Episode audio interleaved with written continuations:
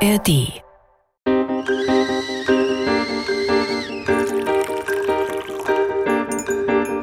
Tee mit Warum? Der Philosophie-Podcast von NDR Kultur. Ich habe ganz oft gedacht, ich bin irgendwie faul oder so oder ich mache nicht genug, bis mir Freundinnen mal gesagt haben, eigentlich bist du ein Workaholic. Mit Denise Mbay und Sebastian Friedrich. Die Frage heute: Brauchen wir Arbeit? Herzlich willkommen zu einer neuen Folge von Tee mit Warum. Ich Herzlich bin, willkommen bei der Arbeit. Oh Gott, heute geht es nämlich hier um Arbeit. Ich bin Sebastian Und ich bin Denise. und unsere Leitfrage lautet heute: Brauchen wir Arbeit? Hm, gute Frage, ähm, mit der wir uns gleich beschäftigen werden, ganz ausführlich. Aber vorher wollen wir uns noch bei euch bedanken für all eure Mails und Rückmeldungen. Uns haben einige Mails erreicht zu den vergangenen Folgen. Ganz, ganz vielen Dank dafür. Ganz besonders die beiden Folgen über Liebe und Verbundenheit haben einige von euch dazu bewegt, uns zu schreiben. Das scheint euch berührt zu haben. Elane zum Beispiel hat sich bei uns gemeldet und Ferdinand. Danke an euch beiden. Beide betonen, wie wichtig die Gesellschaft insgesamt für eine Verbundenheit ist. Ferdinand zum Beispiel schreibt ähm, darüber, wie die Liebe die Welt retten kann und hat ein Zitat dabei. Be the change you want to see in the world. Und dann hat uns noch eine Mail zu einer noch früheren Folge erreicht, nämlich zu einer unserer KI-Folgen. Und da hat sich jemand auf deinen Traum, Denise, bezogen. Und zwar hast du doch davon geschrieben, äh, hast du doch erzählt, dass du geträumt hast, du hättest einen KI-Doppelgänger oder deinen Sohn. Nee, mein Sohn hatte einen, genau.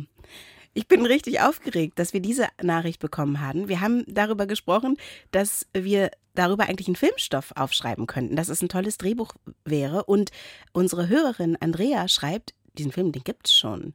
Der heißt Surrogate, mein zweites Ich. Hast du den gesehen? Nein. Vielleicht im Unterbewussten, heimlich beim Einschlafen? Vielleicht. also auf jeden Fall vielen, vielen Dank für eure Ergänzungen, eure schönen Zitate und eure Filmtipps. Und die Folgen, über die wir jetzt auch gerade kurz gesprochen haben, sowohl die Folgen zu Liebe und Verbundenheit als auch unsere Folgen zur künstlichen Intelligenz, zur sogenannten künstlichen Intelligenz, müssen wir jetzt ja sagen. Maschinelle. Intelligenz. Genau. Diese Folgen findet ihr, so wie diese Folge auch, in der ARD Audiothek. Hört unbedingt rein und empfehlt es auch euren Liebsten. So, nun aber zur Arbeit.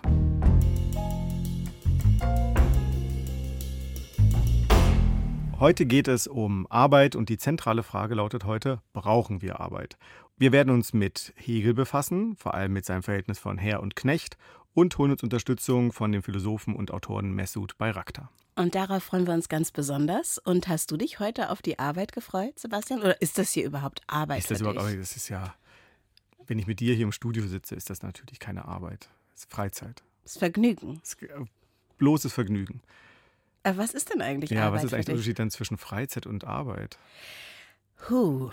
Also ich muss sagen, ich bin heute zur Arbeit gekommen. Tatsächlich. Ich, Entschuldigung, ich muss, ich muss das dich enttäuschen. unromantisch jetzt.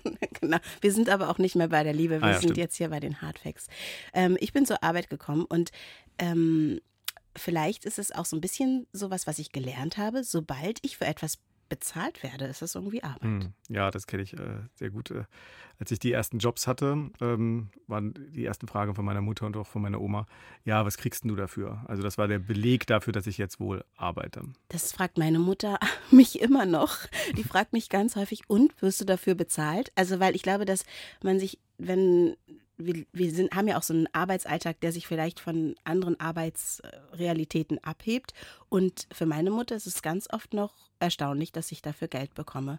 Aber ich habe auch die Erfahrung gemacht in meiner Familie, dass in den Momenten, in denen das nicht so war, ich aber dennoch genauso viel Zeit und Kraft und ja eben Arbeit investiert habe, dass das nicht akzeptiert wurde als solches. Und das hat mich zum Teil richtig verletzt. Also ich habe wirklich viel dafür getan, ähm, für Dinge herzustellen, also jetzt ähm, im kreativen Bereich oder mich fortzubilden oder ähm, eben Projekte auf die Beine zu stellen, die eben nicht bezahlt wurden. Und in der Zeit, als, als ich noch nicht in der Zeitung stand oder man es ausgestrahlt im Fernsehen gesehen hat, habe ich von meinen Verwandten ganz oft so Stellenanzeigen zugeschoben bekommen, weil die mir sagen wollten, eigentlich arbeitest du ja gar nicht. Ja, such dir mal einen Job, such dir mal Arbeit. Aber ich hatte gar keine Zeit, die Stellenanzeigen zu lesen, weil ich eben die ganze Zeit gearbeitet habe. Aber das war nicht akzeptiert. Das ist eigentlich ganz schön, ja, Mhm. vielleicht schon ein Indiz dafür, was wir als Arbeit anerkennen, was mich eigentlich sehr traurig stimmt.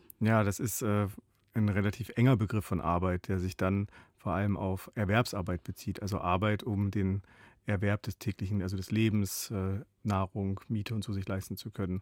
Wir fokussieren uns eigentlich auf die Lohnarbeit, aber Arbeit ist doch eigentlich noch so viel mehr. Also das.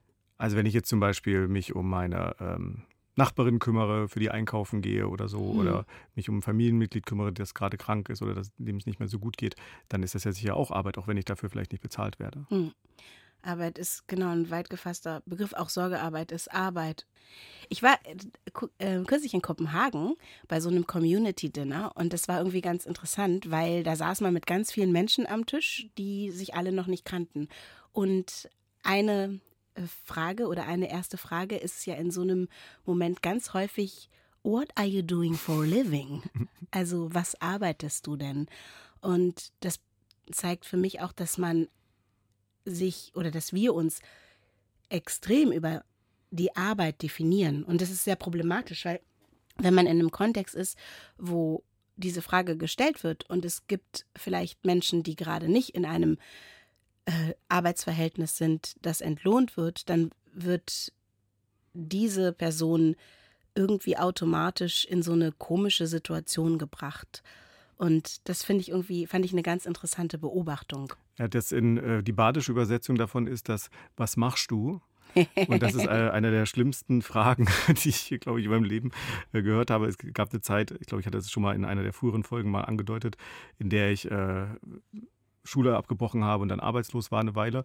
Und ähm, wenn ich dann abends irgendwie unterwegs war, Leute getroffen habe oder neue Leute kennengelernt habe, war dann immer diese erste Frage, ich bin im Badischen aufgewachsen, mhm. was machst du? Und damit war natürlich nicht gemeint, ah ja, was hast du heute so Schönes gemacht, sondern äh, welcher äh, Lohnarbeit gehst du eigentlich nach? Und obwohl ich äh, ja mir auch eine Ideologie gesucht habe, um meine Arbeitslosigkeit ein bisschen zu rationalisieren. Also ich war Punk und im Punk ist äh, das Nichtarbeiten und die Arbeitslosigkeit eine Tugend, kann man schon sagen. Mhm. Ähm, trotz alledem hat das äh, doch sehr tiefe Spuren hinterlassen. Ich war dann sehr froh, als ich dann irgendwann später nach Berlin gezogen bin. Ich habe dann zwar was gemacht in diesem Sinne, also ich habe dann studiert, aber diese Frage, was machst du, nicht nur, dass sie nicht mehr badisch äh, gestellt wurde, sie wurde auch in Berlin ganz anders gestellt. Also da war diese, zumindest war das in den Kreisen, in denen ich dann da verkehrt habe, war diese Lohnarbeitszentrierung bei dieser Frage so nicht mehr gegeben. Hm. Und wenn man die dann nicht so beantwortet, also einfach mit, was machst du? Ja, ich stehe gerade mit dir und unterhalte hm. mich und das tut mir gut oder ich finde es spannend, dass du mir diese Frage stellst. Das ist ja dann nicht das, was die Leute hören wollen. Wenn man nach Dänemark schaut, dann haben wir den Eindruck, die Arbeitsmoral ist da eine andere oder auch was anerkannt wird, wie man arbeitet, das ist ganz anders und so. Und da war, saß bei mir am Tisch eine junge Studierende aus Singapur, die sich entschlossen hat, nach Kopenhagen zu ziehen. Und die hat gesagt, sie lebt hier vor allem wegen der Work-Life-Balance. Sie will da gerne bleiben wegen der Work-Life-Balance und hat das Gefühl, die Leute haben ein erfüllteres Leben, weil sie um 4 Uhr Feierabend machen oder um 3. Und dann ist mir irgendwie, bin ich so über diesen Begriff Work-Life-Balance gestolpert und habe so gedacht, das bedeutet ja, dass ich während der Arbeit, also während wir hier sitzen, nicht lebe oder was? Also hm. Hast du schon mal über diesen ja, Begriff Ja, da sind wir wieder über diese Trennung, die wir gerade am Anfang kurz hatten, nämlich Arbeit und Freizeit, also dass das so stark voneinander getrennt wird. Also dass Arbeit dann hat ja dann indirekt eigentlich eine negative Konnotation. Also so etwas, genau, das Nichtleben. Ja. Das, was man aber machen muss, um dann leben zu können, vermutlich in dieser, diesem Gedanken. Ja, eine ganz komische Gegenüberstellung. Das Philosophon. Sie haben eine neue Botschaft. Durch die Arbeit kommt das Bewusstsein zu sich selbst. Georg Friedrich Wilhelm Hegel, deutscher Philosoph. Das Zitat heute, wie wir gehört haben, stammt von Hegel, dem deutschen Philosophen, bei dem sich irgendwie alle einig sind, dass er schwierig zu verstehen ist. Vielleicht macht auch diese nicht so leichte Zugänglichkeit Hegels die Faszination aus und ist ein Grund dafür, dass sich Philosophinnen an ihm abarbeiten. Hegels dialektische Philosophie ist ein wichtiger Bezugspunkt auch für Marx und Engels Materialismus und auch Adorno, die Frankfurter Schule, setzt sich kritisch mit Hegels Philosophie auseinander.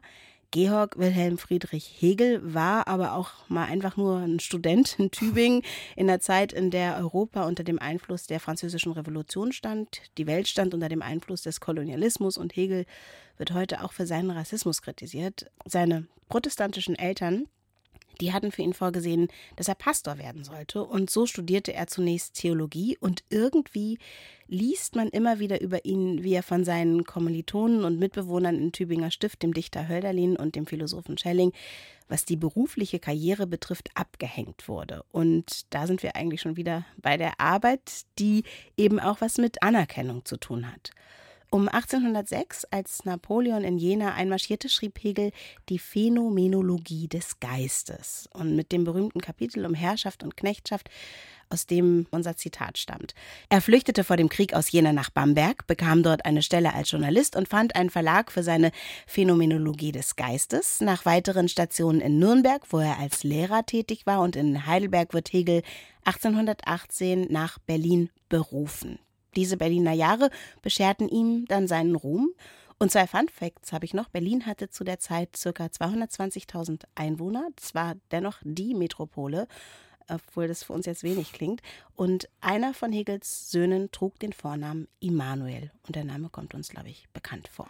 Ja, ein wirklich äh, sehr, sehr, sehr komplizierter Philosoph, äh, der Texte geschrieben hat, die kann man, glaube ich, nicht behaupten, dass er sie einfach runtergeschrieben hat, sondern ähm, hat lange an jedem Satz gefeilt, an jedem Satz gearbeitet. Äh, es gibt Leute, die studieren Philosophie ähm, und lesen eigentlich, eigentlich nur diese Phänomenologie des Geistes, ähm, Satz für Satz, Semester für Semester.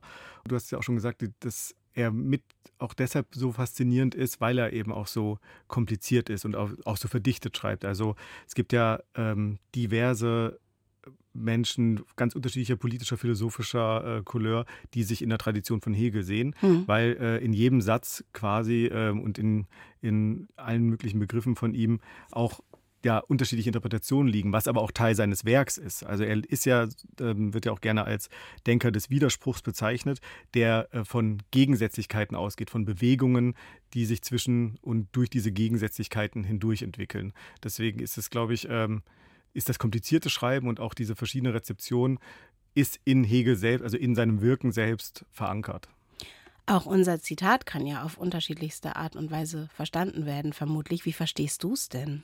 Ja, also ich würde vielleicht erstmal dazu ein bisschen was zu diesem Herr Knecht-Kapitel noch sagen, weil ich finde mhm. das wirklich faszinierend, dieses Kapitel auch. Äh, sind da, glaube ich, nur zehn Seiten oder so, aber äh, es ist sehr schwer zu lesen, aber eines, auf das sich ganze Schulen bezogen haben, also ganze Philosophiestränge sind im Grunde entstanden in Auseinandersetzung mit diesem äh, Herr Knecht-Kapitel. Und eigentlich geht es da erst einmal nur in Anführungszeichen um Selbstbewusstsein, also äh, nicht im Sinne von jetzt ein gutes Gefühl über sich zu haben, sondern mhm. ähm, im Sinne des Bewusstseins seiner selbst. Und ähm, das ist wie eigentlich alles bei Hegel natürlich erstmal ein Prozess, also ein Prozess also ist erstmal ein Prozess, der in einer Auseinandersetzung mit der Welt besteht und auch in der Auseinandersetzung mit anderen. Also die Beziehungen zwischen allem ähm, ist das, was dieses Bewusst, diesen Bewusstseinsentwicklungsprozess vorantreibt. Also die, diese Dialektik.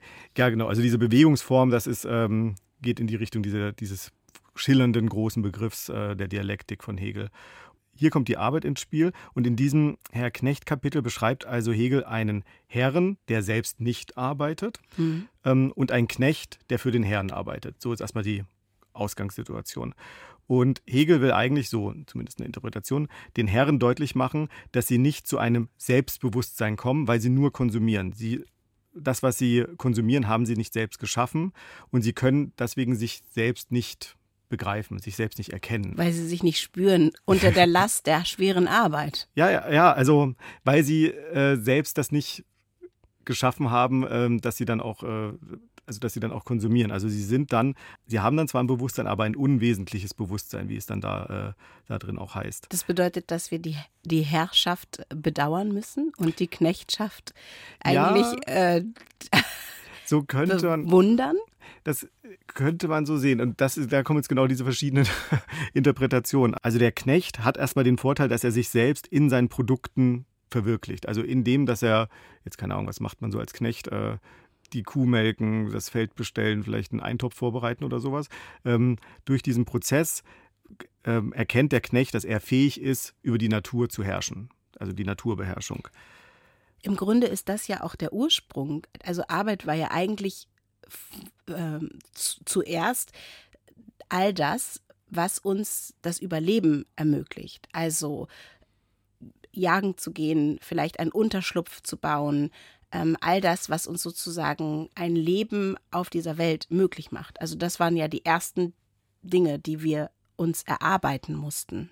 Genau, und wir haben aber auch, also das ist jetzt dann vielleicht der Unterschied zu Tieren oder so, ähm, wir gehen da nicht instinktiv vor, sondern wir haben einen Plan davon, wie wir arbeiten. Ah ja, wenn ich das Feld jetzt hier so und so da im Frühjahr irgendwelche Samen da reinlege oder im Winter, dann kommt da vielleicht die Sonne drauf, muss ich vielleicht ein bisschen Wasser drüber schütten, dann kommt vielleicht da eine Tomatenpflanze oder sowas. Also ich habe einen Plan davon, ähm, wie ich vorgehe und ich mache das auch nicht alleine. Und das ist, glaube ich, ja auch ein ganz wichtiger Gedanke bei Hegel. Also es gibt hier wieder diese Beziehung, Beziehung zu anderen, die Gesellschaftlichkeit, also gerade auch in einer Gesellschaft wie unseren, die ja hochgradig von Arbeitsteilung äh, geprägt ist, können wir überhaupt nur, so bei Hegel, so würde ich ihn zumindest interpretieren, durch die Arbeit selbst zum gesellschaftlichen Wesen werden. Ja, und bei Hegel ist es so, dass es einige gibt, die andere für sich arbeiten lassen. Ja, das ist genau dieses für sich sein und für andere sein. Also der Herr ist für sich sein und der andere, also der andere, der Knecht ist für andere sein. Und hier ist jetzt aber noch so ein interessanter Gedanke, weil ich diese Frage, was ist jetzt hier eigentlich besser, Herr, äh, Herr, Herr oder Knecht, Knecht oder Herr, äh, das lässt Frauen gab es da gar nicht übrigens. Frauen gab es da nicht, nein, in diesem Bild. Das ist auch eine große Kritik von Simone de Beauvoir an dieser, äh, an dieser Einteilung. Äh, was ist jetzt hier besser oder schlechter? Ich glaube, das lässt sich so nicht richtig beantworten, weil beide sind im Grunde unvollkommen. Also der Herr hat nicht diese Naturbeherrschung, hat aber die Anerkennung seitens des, ähm, des Knechts. Und der Knecht wiederum hat diese, ähm, hat diese Naturbeherrschung, oder zumindest diese Möglichkeit, die Naturbeherrschung auch zu begreifen. Aber ähm, ja, da, äh, die Anerkennung da, naja, es ist ein kompliziertes Anerkennungsverhältnis. Also beide sind. Ein Abhängigkeitsverhältnis. Genau, mhm. sie sind in der Beziehung zueinander. Was sagt die Philosophie? Philosophie. Heute sprechen wir mit Mesut Bayraktar. Er ist Schriftsteller und Philosoph. Geboren 1990 in Wuppertal, übrigens in der Stadt, in der auch Engels geboren wurde. Den Namen haben wir vorhin auch mal kurz genannt. Wow. Wow. Er studierte Jura und Philosophie, ist Mitbegründer des Literaturkollektivs NU, Konfrontative Literatur. Er hat Romane veröffentlicht, unter anderem das Buch Eileen, Erinnerung an ein verweigertes Leben beim Unrast Verlag erschienen. Er hat außerdem vor dem Hintergrund des 60-jährigen Anwerbeabkommens zwischen Deutschland und der Türkei ein Theaterstück geschrieben, und zwar die Gastarbeitermonologe 2021 im Deutschen Schauspielhaus in Hamburg uraufgeführt. Und das Stück war auch seitdem schon auf einigen anderen Bühnen zu sehen. Und das war 2021 und ebenfalls 2021 erschien von Messut beim Papirossa Verlag das Sachbuch Der Pöbel und die Freiheit, mhm. eine Untersuchung der Philosophie des Rechts von Georg Wilhelm Friedrich Hegel. Wir können also mit Messut über sehr verschiedene Themen sprechen. Zum einen über Hegel, über den Begriff der Arbeit in der Philosophie, aber eben auch über das Schreiben und das Erzählen über Arbeit. Schön, dass du dir die Zeit mhm. nimmst, Messut. Hallo, Messut. Hallo. Dein Buch haben wir hier liegen. Es hatte ähm, mehrfachen Wert für uns. Äh, zum einen hat uns das natürlich unser das unser Brain krass gefüttert. Und zum anderen äh, stand gerade der Computer von ähm, Denise auf dem Buch. Dein Buch hat sozusagen meinen Computer erhöht. Ja, hat äh, ein Mehrzweckbuch quasi. Ja, sehr schön. Ja, wir haben jetzt äh, in dieser Folge sprechen wir über Arbeit in der Philosophie. Ähm, du hast dich auch mit Arbeit in der Philosophie-Geschichte auseinandergesetzt. Es ist natürlich ein mhm. großes Thema, könnte man ganze Seminare voll machen, aber ähm, wie wurde und wird in der Philosophie über den Begriff der Arbeit nachgedacht? Also zunächst einmal Arbeit als philosophischer Begriff oder philosophische Kategorie hat weitgehend eine geringfügige Rolle in der Philosophiegeschichte. Also in der Antike und im Mittelalter treffen wir kaum darauf. Es gibt in der Antike bei Aristoteles, der quasi zu allem irgendwie Ansätze entwickelt hat, äh, handlungstheoretische Elemente, die sehr spannend sind und in seinem überlieferten Fragment mit dem Titel Ökonomia denkt er darüber nach, wie das Produkt unterschiedlicher Arbeiten denselben Wert, denselben Preis haben kann, obwohl es sich doch um unterschiedliche Dinge handelt.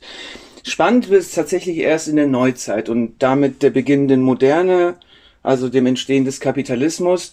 Und dann sind es eher Philosophen aus dem Umkreis des äh, politischen Liberalismus wie David Hume oder John Locke, ähm, aus dem Vereinigten Königreich oder Benjamin Franklin aus den noch entstehenden Vereinigten Staaten von Amerika, Nordamerika, die dann vom ja, Menschen als Tool-Making Animal sprechen, also dem werkzeugmachenden Menschen. Ähm, und das Gemeinsame dieser Art, ähm, ja, der Arbeit auf die Schliche zu kommen, ist relativ unterkomplex, muss man sagen, und immer so eigentumstheoretisch verpackt. Also die gemeinsame Botschaft von diesen Leuten ist immer wieder zu sagen, naja, die Früchte deiner Arbeit gehören dir. Wer arbeitet, dem soll auch gehören, was er, was er hergestellt hat. Nun ist es aber so, dass in der modernen Gesellschaft wir beobachten und auch die Erfahrungen machen, dass genau das Gegenteil eintritt. Also die Früchte meiner Arbeit gehören jemand anderem. Ich kriege allenfalls einen Lohn dafür und kann glücklich sein, wenn der Lohn auch etwas stimmt.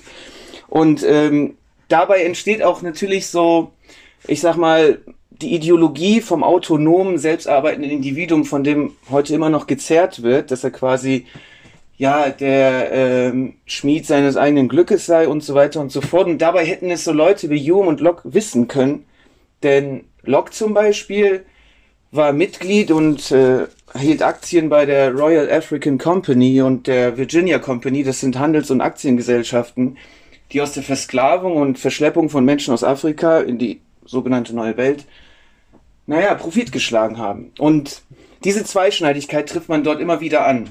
Ähm, charakteristisch ist vielleicht auch, ihr kennt vielleicht diese Geschichte von Robinson Crusoe. Der Autor ist Daniel Defoe, ist ein Roman aus 1719. Und da wird auch immer so getan, da ist so ein Schiffbrüchiger, der auf einer Insel landet und 30 Jahre lang dort lebt und seine Werkzeuge baut, Fische jagt, eine Hütte baut und so weiter und so fort. Alles ganz alleine. Was aber dabei unterschlagen wird, ist das Wissen, das er dafür braucht, dass er die quasi als Schiffbrüchiger von der Gesellschaft, von der er kommt, mit auf diese Insel importiert. Also er ist eben gerade nicht isoliert, sondern also so ist es, genau. befindet, aber ist das beigebracht bekommen hat, was er gelernt hat, auch durch andere, mit anderen entstanden. Absolut richtig. Und die Gesellschaft trägt er quasi virtuell in seinem Kopf mit auf die Insel. Aber das wird von Daniel Defoe nicht weiter besprochen oder beschrieben und Leute wie Locke oder David Hume haben sehr oft auf dieses Buch Bezug genommen. Und deswegen sage ich immer wieder, also wenn man über Arbeit im philosophischen Kontext diskutiert, wird es eigentlich erst bei Hegel spannend. Genau, bei Hegel wird spannend. Und Hegel ist ja genau jener, mit dem wir uns hier heute näher auseinandersetzen. Nun verbindet man ja mit Hegel eher andere große Begriffe, Dialektik, Geist und so weiter, Freiheit. Ähm, ja. Welche Rolle spielt denn Arbeit bei Hegel? Also eigentlich eine zentrale. Ähm, er sagt in seinen frühen Schriften, ähm, schreibt er immer wieder über die, naja, wesentlichen Merkmale des Menschseins und da tauchen immer drei Begriffe auf. Sprache, Arbeit, Werkzeug. Werkzeug ist heute Arbeitsmittel oder vielleicht sogar die Maschine. Und anders zum Beispiel als, naja, die Philosophen des Liberalismus, die ich gerade so ein bisschen skizziert habe, hebt Hegel beim Begriff der Arbeit immer wesentlich so äh, gesellschaftlich ab. Also Arbeit ist für ihn immer ein gesellschaftliches Verhältnis und es interessiert ihn vielmehr, wie sich Arbeit in einem gesellschaftlichen Kontext vollzieht, in dem er stattfindet. Also man denke zum Beispiel an die Arbeitsteilung in der bürgerlichen Gesellschaft. Und wenn man an diese komplexen Begriffe denkt, wie Dialektik, Negation, Wesen, Erscheinung, Pipapo, kann man auch genauso darauf eingehen, naja, was ist eigentlich so das Zentrum all dieser Bewegungen, die man bei Hegel immer wieder trifft, bis man sich im Labyrinth wiederfindet. Und ein zentrales Moment ist halt quasi diese permanente Arbeitstätigkeit, diese permanente Produktivität des ja, Subjekts, würde man in der Philosophie sagen. Und, ähm, und Hegel ist es auch tatsächlich der erste, der die moderne Gesellschaft, moderne meine ich die bürgerliche Gesellschaft, dessen Nachfahren wir ja auch sind, ähm, als Arbeits- und Tauschgesellschaft beschreibt. Und dabei bemerkt er, dass, dass Arbeit quasi so einen Doppelcharakter hat oder so zwei Seiten hat, wie alles, was man bei Hegel antrifft. Nämlich Arbeit ist zum einen so ein Herrschaftsverhältnis, nach dem sich Gesellschaften gliedern. Auf der einen Seite und auf der anderen Seite ist Arbeit auch so eine Art Selbstbildungs- und Befreiungsverhältnis des Menschen von der Natur. Und da wären wir tatsächlich eigentlich bei diesen Begriffen von Dialektik und so. Ähm, ja. Wir ja. haben heute ein Zitat von Hegel gehört. Durch die Arbeit ja. kommt das Bewusstsein zu sich selbst. Würdest du uns dieses Zitat nochmal erklären? Ja, da steckt eigentlich viel mehr drin als, als äh, in diesen, ja, als, als quasi Summe dieser Wörter. Was bedeutet das? Also, in dem Zusammenhang muss man davon sprechen, was Entäußerung bei Hegel bedeutet. Entäußerung und Aneignung. Denn mit diesem, diesem Begriffspaar beschreibt Hegel quasi, naja, die logische Struktur von Arbeit. Ähm, weil Menschen haben schon immer gearbeitet, seit es sie gibt. Und Entäußerung bedeutet bei Hegel sowas wie, dass der Mensch durch die Arbeit oder indem er quasi die Natur bearbeitet, aus sich heraustritt und sein Wesen oder sein Inneres in der Welt verwirklicht. Das ist der erste Schritt. Der zweite Schritt ist, um es so schematisch zu machen, dass quasi dieses bearbeit dieser bearbeitete Gegenstand wiederum von Menschen angeeignet wird. Also es findet so eine Art Rücknahme statt. Wirtschaftstheoretisch würde man von Konsum sprechen oder Konsumption. Und in diesem, und manchmal ist es so in der Geschichte des Menschen, dass quasi das, was er, das, was, was der Mensch durch Arbeit hervorgebracht hat, nicht mehr so ohne weiteres zurücknehmen und sich aneignen kann, weil er manchmal zum Beispiel nicht versteht, was er gemacht hat, oder weil ihm quasi äh, verweigert wird, das Hervorgebrachte wieder an sich zu nehmen. Und dieser Widerspruch treibt den Menschen zu einer höheren Bewusstseinsform, weil er denkt darüber nach, warum ist das so? Wieso kann ich das nicht aneignen? Habe ich das gemacht? Wie habe ich das gemacht? Wie kann ich es besser machen? Und das ist quasi dieser ganze Sinngehalt dessen, was Hegel in diesem Satz meint, dass der Mensch oder das Bewusstsein vielmehr ähm, durch die Arbeit zu sich selbst kommt. Und tut es das Bewusstsein auch, wenn die Arbeit nicht selbst gewählt ist? Ja, Hegel geht ja an der Stelle direkt von so einem klassengesellschaftlichen Modell aus, richtigerweise muss man sagen, dass er nämlich ähm, erkennt, Arbeit ist nicht eine Individualtätigkeit. Also wir hatten es gerade mit Locke und sowas, sondern Arbeit ist für ihn eine gesellschaftliche Tätigkeit. Ähm, und das Individuum ist, also gibt einen Moment oder einen Beitrag zu dieser Gesamtarbeit, zu der gesellschaftlichen Arbeit bei. Und wenn er etwas aneignet, also um seine Bedürfnisse zu erfüllen, dann verzehrt er natürlich auch die Produkte anderer. Das, der Haken an dieser ganzen Sache ist dann immer wieder, naja, wenn der Mensch oder wenn das Bewusstsein durch die Arbeit, Klammer auf, eines anderen, Klammer zu, zu sich selbst kommt, gelingt es ihm auch immer wieder oder gelingt es ihm nicht? Also wird die Arbeit eines anderen oder seine eigene Arbeit ihm verweigert, entzogen, indem zum Beispiel in dem Fall der Herr diese Arbeit verzehrt, verbraucht oder der Knecht. Und da wird's gesellschaftstheoretisch interessant. Und da findet man natürlich auch die Anschlussstellen an naja, jemanden wie Marx, der ja sein ganzes Leben über Arbeit nachgedacht hat. Ein wichtiger Begriff, mhm. den Marx ähm, verwendet, den entlehnt er auch äh, von Hegel, nämlich den Begriff der entfremdeten Arbeit. Ähm, mhm. Kannst du auf den noch mal kurz eingehen? Ja klar, also da muss ich einen, einen Schritt noch vielleicht zurück machen. Also dieser Einfluss, der von Hegel auf Marx geht, rührt von dem Gedanken her, dass der Hegel der Erste ist, der erkannt hat, dass der Mensch das Produkt seiner eigenen Arbeit ist, seiner, das Produkt seiner eigenen Tätigkeit. Also der Mensch wurde nicht von irgendwelchen höheren Wesen oder sonst was erschaffen, sondern das, was er ist, ist er durch das, was er tut, um das so zu sagen. Und am Ende weiß er, was er ist. Und diesen Gedanken, der quasi den Raum der Geschichte öffnet, den, den erbt quasi Marx. Und Marx als jemand, der quasi die Industrialisierung erlebt hat, der die Fabrikarbeit erlebt hat im 19. Jahrhundert, der auch die arbeitende Klasse erlebt hat, beobachtet in diesem Zusammenhang eine Sache, die ihn nicht mehr loslässt, nämlich, dass entgegen der Versprechen dieser modernen Gesellschaft die Früchte der Arbeit eben der arbeitenden Klasse verwehrt wird und nicht nur das, dass die arbeitende Klasse durch die Arbeit eher immer ärmer wird statt reicher. Und diesem Gedanken geht er quasi auf die Spur mit den Begriffen von Hegel, insbesondere in seinen frühen Schriften, wo ja der Begriff der Entfremdung auftaucht. Und dabei merkt er, naja, dass diese Beziehung von Entäußerung, Aneignung, Hervorbringen, Rücknahme, diese Selbstverwirklichung des Menschen in der Realität gestört ist. Und diese Störung, diese Unterbrechung äh, führt er auf, die, auf das Privateigentum zurück und auf die Besitz- und Eigentumsverhältnisse, die er beschreibt als ja ein, ein radikaler biophysikalischer Bruch zwischen dem arbeitenden Körper und den Arbeitsmitteln, die dieser Körper braucht, um sich in der Welt zu verwirklichen. Und da gibt es dann vier Formen der Entfremdung. Und, und eine ist, oder die erste ist, wenn man so will, dass der arbeitende Mensch keinen Bezug mehr zum Produkt seiner Arbeit hat. Also die Selbstverwirklichung ist dahin, denn das Produkt gehört ja dann dem Unternehmer und nicht mir.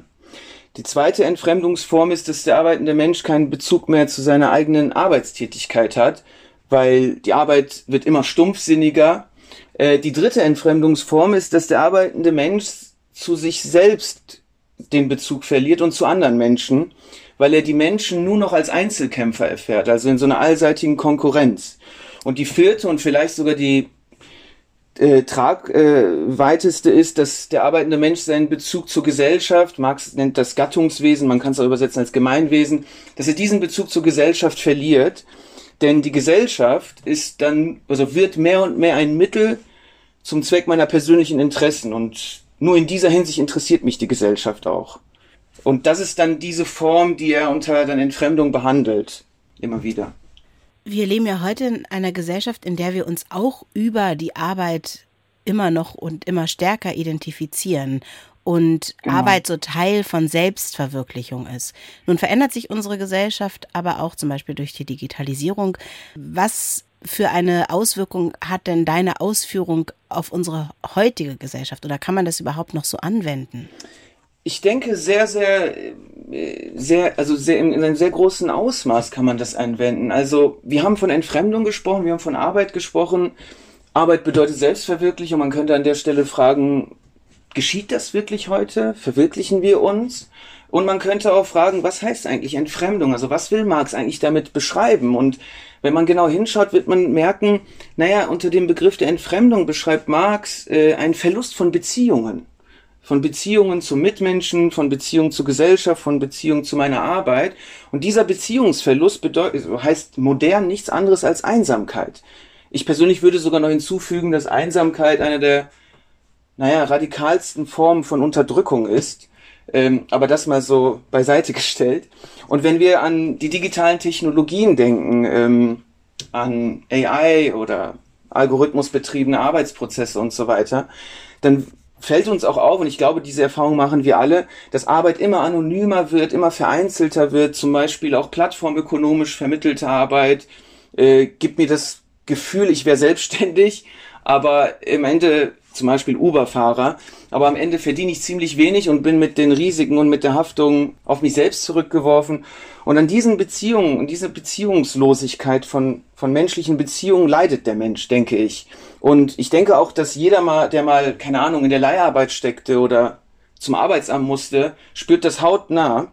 Und spätestens bei dem Komplex, naja, ähm, wie können wir unseren Stoffwechsel mit der Natur vernünftig regeln, um die ökologische Katastrophe abzuwenden, spätestens dann wird, glaube ich, diese, diese Überlegung von entfremdeter Arbeit und was ist Arbeit enorm wichtig. Weil dann muss man die Frage stellen, wie organisieren wir Arbeit, damit wir reich an, unser, an menschlichen Beziehungen sind und damit wir nicht die Natur zerstören. Vielen Dank, Mesut.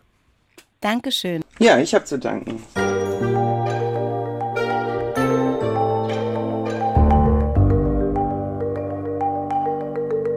Er hat gesagt, der arbeitende Mensch, der hat irgendwie keinen Bezug mehr zu sich selbst. Und das finde ich auch total interessant, den Bezug zu sich selbst.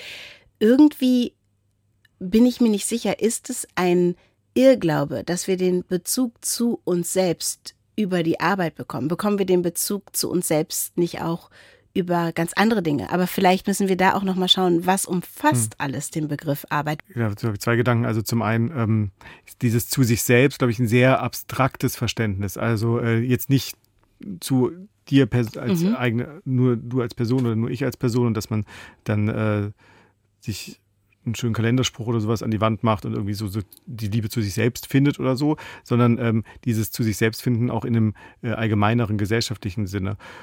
Und da denke ich, dass die entfremdete Arbeit uns schon wirklich weiterhilft. Und jetzt nicht nur, dass man sich jetzt nicht nur vorstellt, man sitzt in der Fabrik und muss irgendwie 500 hm. Mal die gleiche Bewegung in einer Stunde machen. Und glaube ich, viele so äh, einen äh, ersten erste Ahnung bekommen, was entfremdete Arbeit sein könnte, sondern aber auch eine Arbeit, die vielleicht auch Spaß erstmal macht ähm, oder auch äh, eine ganze Weile Spaß macht, aber die trotzdem eigentlich nicht die eigene Arbeit ist. Weil du gehst dann da morgens hin, du arbeitest dann da für irgendein Unternehmen, äh, gehst da wieder raus, dann ist irgendwann dein Lohnarbeitsverhältnis dann da beendet. Das Unternehmen ähm, entwickelt sich irgendwie weiter, aber das ist, hat gar keinen richtigen Bezug mehr zu dir. Und den zweiten Punkt, den du meintest, äh, mit, dem, mit der, äh, man könnte sagen, Engführung auf Erwerbsarbeit, das ist, glaube ich, ein, ein Thema, das wir uns noch weiter mit auseinandersetzen sollten. Also wenn wir von Arbeit sprechen, haben wir jetzt in dieser Folge in erster Linie über ja jetzt in der heutigen Gesellschaft Lohnarbeit, allgemeiner äh, gesprochen, über Erwerbsarbeit gesprochen. Genau, wir haben uns gleich irgendwie die Frage gestellt, ist das alles und wollen da bestimmt auch noch mal ganz genau hinschauen. Die andere Seite. Ja, ich bin Pia Danner. Ich komme hier aus der Nähe von Hannover, aus Basinghausen genau. Ähm, und ich habe Architektur studiert, arbeite halbtags an der Hochschule als Architektin, bin aber auch Grafikerin und Illustratorin und mache Kunst, also mehrere Sachen. Also als Künstlerin arbeite ich eigentlich nur, wenn meine anderen zwei Jobs fertig sind. Also ich habe jetzt einen Halbtagsjob an der Hochschule, ähm, das ist so mein festes Einkommen. Dann bin ich selbstständig als Grafikerin. Das ist eben so ein bisschen schwankend, was da pro Woche passiert, mal weniger, mal mehr. Also das heißt, ich arbeite manchmal 30 Stunden, manchmal 50 Stunden. Und ähm, ich mache meine Kunst mit der Zeit, die übrig ist. Das können mal freie Tage sein, das kann Abend sein und ähm, ja, meistens sind es die Abende und ähm, Tage, die ich mir extra freischaufele dafür. Also die anderen Jobs, die machen mir total viel Spaß und da hat jeder so seine Qualität und ich glaube, wenn ich nur Kunst machen würde, dann müsste ich ja ähm, damit Geld verdienen und davon leben und das würde mir die Freiheit nehmen. Und deswegen finde ich es eigentlich total gut. Ich finde es zwar auch schade, dass ich von der Kunst nicht leben kann, aber ich glaube, wenn ich davon leben müsste, ähm, müsste ich so produzieren, dass ich auch auf jeden Fall verkaufe, weil ich ja ähm, äh, Notwendigkeiten habe und dann wäre ich nicht mehr so frei. Und deswegen finde ich das eigentlich ganz gut, so wie es ist.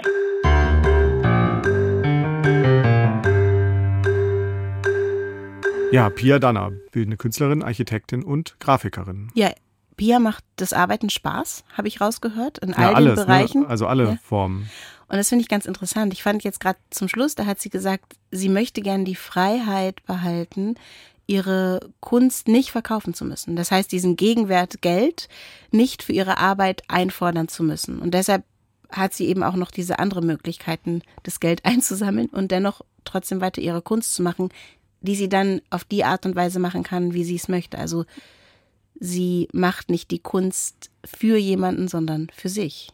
Also wenn ich das jetzt richtig verstanden Hm. Ja, habe. und sie möchte die Kunst von der, ähm, also von dieser Erwerbsfunktion entkoppeln. Also sie nicht ihren Kühlschrank füllt mit ihren Bildern, die sie vermutlich malt oder gestaltet. Genau, und zwar aus dem Grund, dass sie dann eben alle Freiheiten behält. Und das ist vielleicht auch so ein bisschen interessant, weil wir haben ja gerade mit Mesut gesprochen, der ja auch Literatur macht und auch Romane schreibt und Theaterstücke und so weiter. Und da braucht man ja immer einen Verlag. Also man braucht jemanden, der oder die einverstanden ist damit, was man macht. Das bedeutet, dass man sich, glaube ich, automatisch auch anpasst. Also, dass man, also, ob man es will oder nicht, dass man immer auch Kompromisse im Theater hast du eine Dramaturgie, die da reinquatscht. Und äh, als Künstlerin sind es dann vielleicht die Galerien, die sagen, aber dieses Produkt verkauft sich besser und dann wird die Kunst eben zum Produkt. Ja, du bist dann abhängig vom Markt. Also was ist gerade gefragt auf dem Markt? Welche Bücher werden gerade gekauft? Welche Bilder werden gekauft? Genau, und interessant ist ja, dass es eigentlich dann eher um den Prozess geht. Ne? Also wenn es in der Kunst vielleicht darum geht, um Anerkennung zu bekommen oder so, die bekommt man ja dadurch, dass man in Galerien hängt. Wenn diese Anerkennung gar nicht eingefordert wird, dann geht es nicht mehr um das Lob oder um die gesellschaftliche Anerkennung oder um das Geld, sondern es geht um den Prozess der Arbeit. Und das finde ich irgendwie auch nochmal einen ganz interessanten Aspekt, dass das Arbeiten an sich der Lohn ist. ist, glaube ich, auch eine Frage, die wir in, auch in der nächsten Folge nochmal diskutieren können. Also inwieweit ähm, ist Erwerbsarbeit der Modus, um Güter zu verteilen? Jetzt ganz äh, allgemein gesprochen. Pia Danne arbeitet gerne, haben wir gerade gehört. Arbeitest du eigentlich auch gerne, Sebastian? Ja, also äh, ich arbeite doch eigentlich mittlerweile doch sehr gerne, habe aber allerdings auch einen äh, Beruf, der mir doch meistens Spaß macht, äh, mich ab und zu auch ganz schön stresst, aber doch äh, meistens Spaß macht. Was manchmal ein wenig äh, störend ist, finde ich, ist, dass ich doch viel am Schreibtisch arbeite und dann ähm, jetzt auch digital so irgendwie Texte lese, die bearbeite oder so, dann vielleicht einen Text schreibe und dann am Ende des Tages dann denke ich, ah, jetzt heute habe ich wieder ganz schön viele Buchstaben verschoben oder Buchstaben irgendwo eingetippt. Und dann denkst du, es wäre doch romantisch, ein paar Rüben aus dem Ähm. Ja, ein Feld paar Rüben, jetzt ein paar Rüben. Ja, das, äh, da gibt es leider ein Hindernis, denn ich hasse Gartenarbeit. Ähm, es gibt ja viele, die dann äh, so als Ausgleich dann sich so ein, so ein bisschen so eine Datsche haben, Gartenarbeit machen, weil sie dann denken, ah ja, super, jetzt kann ich hier diese Rübe pflücken und diese Erdbeere und irgendwas mit dieser Tomate oder sowas Das machen. ist total interessant, weil das ja eigentlich die harte Arbeit ist, die Hm. irgendwie vor einiger Zeit oder auch heute noch, ich meine, das Spargelstechen, da gibt es dann eben diese wirklich niedrig äh, Hm. bezahlten Lohnarbeitenden, die angekarrt werden und unseren Spargel stechen, dass es irgendwie auf der einen Seite so romantisiert ist, ne? Aber wie, ich mache ich mach das zum Ausgleich und auf der anderen Seite tatsächlich Ja. überlebenswichtig. Ja, gut, es ist wahrscheinlich ein Unterschied, ob du jetzt äh, acht bis zehn Stunden am Tag kiloweise Spargel pro Stunde da stechen musst deinen Ja. Rücken krumm machst. Oder ob du mal am Wochenende so, ah, auch heute Samstagnachmittag kann ich ja mal hier so eine Tomatenpflanze gießen oder Ja. so.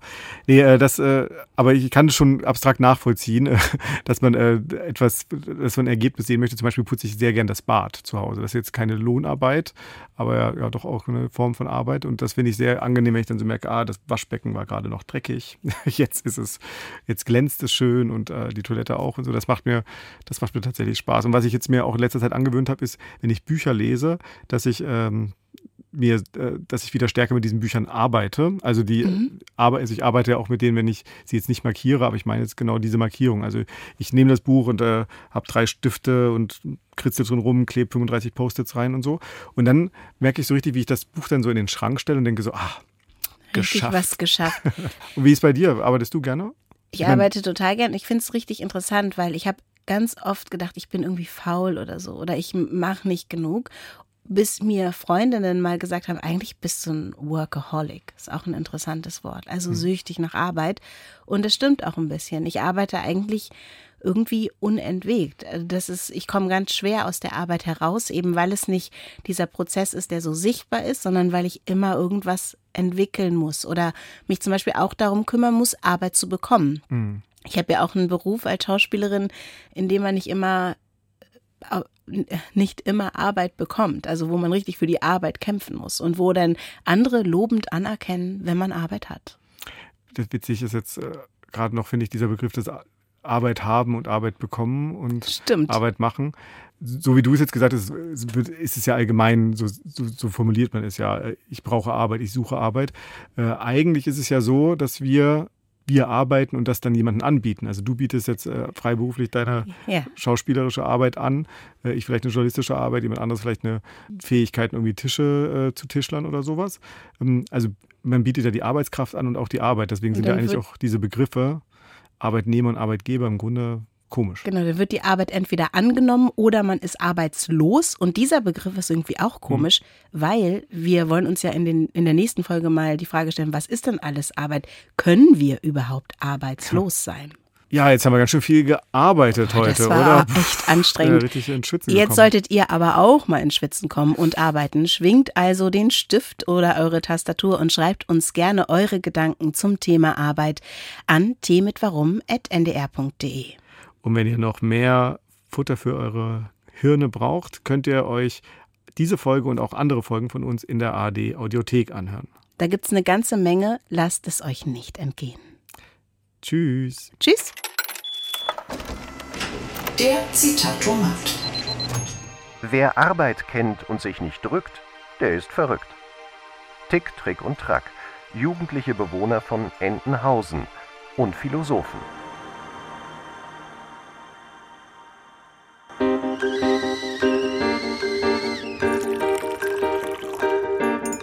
Das war Tee mit Warum? Der Philosophie-Podcast von NDR Kultur. Alle Folgen in der ARD Audiothek. Hallo, hier ist Denise und wir haben noch einen ganz tollen Tipp für euch. Hi, ich bin Gregor Schmalzried. Ich bin Marie Kilk. Und ich bin Fritz Espenlaub. Ich bin Fritz Espenlaub. Sorry, das war gar nicht tatsächlich meine eigene Stimme, sondern eine künstliche Intelligenz, die meine Stimme kopiert hat.